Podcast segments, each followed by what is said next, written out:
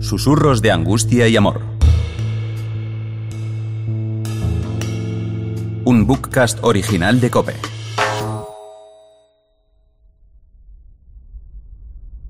Cuarto susurro. Esos dos. Judas Iscariote, uno de los discípulos, el que lo iba a entregar, dice, ¿Por qué no se ha vendido ese perfume por 300 denarios para dárselo a los pobres? esto lo dijo no porque le importasen los pobres, sino porque era un ladrón, y como tenía la bolsa, se llevaba de lo que iban echando. Siempre he tenido la duda. ¿Me quiere? ¿Me ha querido a mí Jesús? ¿Por qué no me explicaba alguna cosa de las que contaba para todos? Ellos son unos pobres pescadores. Intentar hablar con cualquiera de ellos es perder el tiempo. El otro día se montó una buena por ver quién era más importante, por ver quién estaría a la derecha o a la izquierda de Jesús. Juan es un chiquillo muy espabilado, pero al fin y al cabo un chiquillo. Yo en cambio entiendo de negocios, de religión, de política. Estoy bien formado e informado de lo que pasa. Aunque ahora empiezo a comprender que eso no es, nunca fue lo más importante. Empiezo a asimilar, más bien a intuir que lo mejor de nuestra vida sucede en los límites. En el límite del tiempo, en el límite de una relación, en el límite de una amistad. Yo te estoy descubriendo ahora, Jesús, en el límite de lo que presiento y no quiero que suceda. Siento la necesidad de empezar a hablar contigo como si estuvieras aquí. Necesito contarte lo que tantas veces quise decirte y no me atrevía a hacer. Quería acercarme a ti, pero siempre pensaba que molestaba. Nunca me he sentido muy seguro de mí mismo. Pero déjame, Jesús, que te cuente cómo veía yo tu relación con Pedro y con Marta. Siempre me sorprendió la facilidad con la que te has relacionado con las mujeres. Claro que la relación con Marta nada ha tenido que ver con la que has tenido con María Magdalena, pero con esta última solo había que veros a diario. Juan, que es joven pero muy inteligente, siempre ha preferido la relación con Marta. Se nota que le cuesta estar con Pedro. Lo esquiva a la menor ocasión y bien sabes que alguna vez lo ridiculiza. Pedro es impulsivo, impetuoso. Algunas veces me reía para mis adentros viendo la cara con la que lo mirabas cuando soltaba alguna de sus ocurrencias. Qué paciencia has tenido con todos. Marta parecía siempre oculta por la discreta actitud de su hermana María. Sin embargo, la fuerza de Marta no estaba en su vitalidad y en querer ocuparse de todo, sino que más bien estaba en hacer de todo. Oración diaria, cariño mostrado. Recuerdo una vez, de las muchas que fuimos a visitarlos a su casa, que nos vio llegar de lejos y en lugar de salir a tu encuentro como hicieron sus hermanos, María y Lázaro, ella se quedó terminando lo que estaba haciendo. Solo cuando acabó, se unió a todos en el jardín que rodeaba a la casa. Sin embargo, fue sorprendente cómo enseguida te planteó un par de preguntas sobre algo que había estado pensando y tú empezaste a hablar del reino de Dios. Ella intuía lo que tú le confirmaste con tus palabras.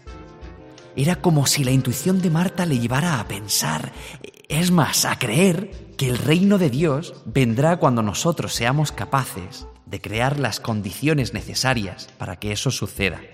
Porque en realidad ese reino lo llevamos dentro y solo es cuestión de dejarlo salir, actuar, crecer. Por supuesto, Pedro le llevó la contraria y se aferró a una idea, no sé cómo decir, más religiosa de ese reino del que nos hablas.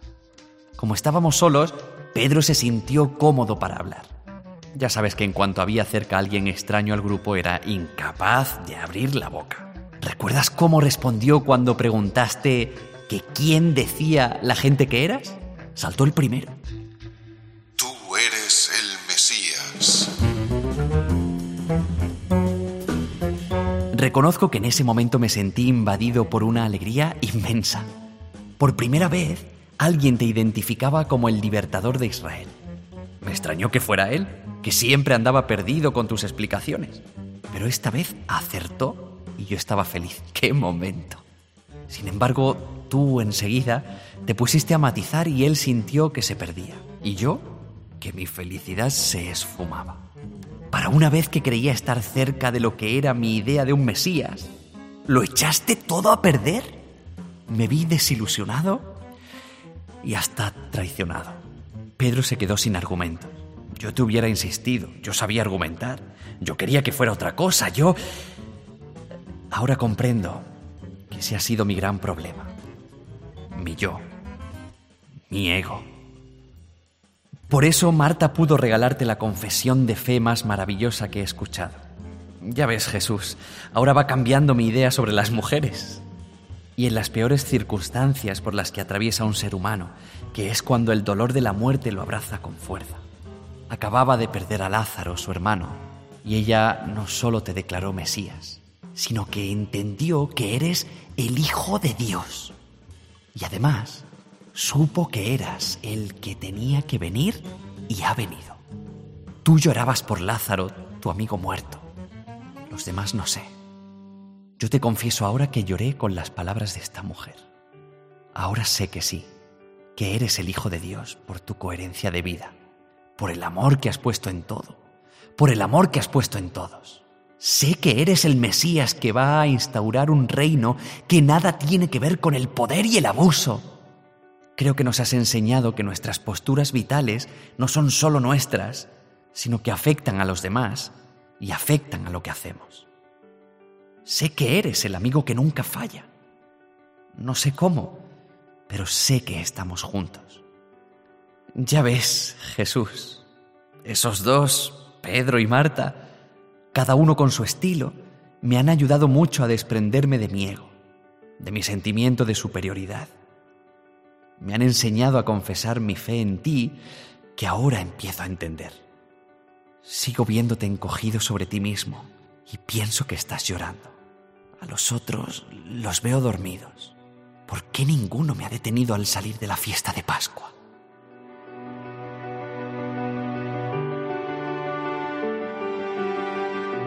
Adentrarse en el silencio y olvidarse del ego. Dejar hablar al niño inquieto y curioso y acallar la voz de la persona adulta y segura de sí misma. Creer que nada podemos por nosotros mismos y que siempre somos deudores de un amor más grande. Tener la naturalidad de Pedro y la reflexión de Marta para desde el silencio ser capaces de crear nuestra propia confesión de fe como adultos creyentes y comprometidos dormir lo necesario, pero no quedarnos dormidos como actitud ante la vida. Procurar un encuentro tan profundo contigo que nos lleguemos a fundir en ti.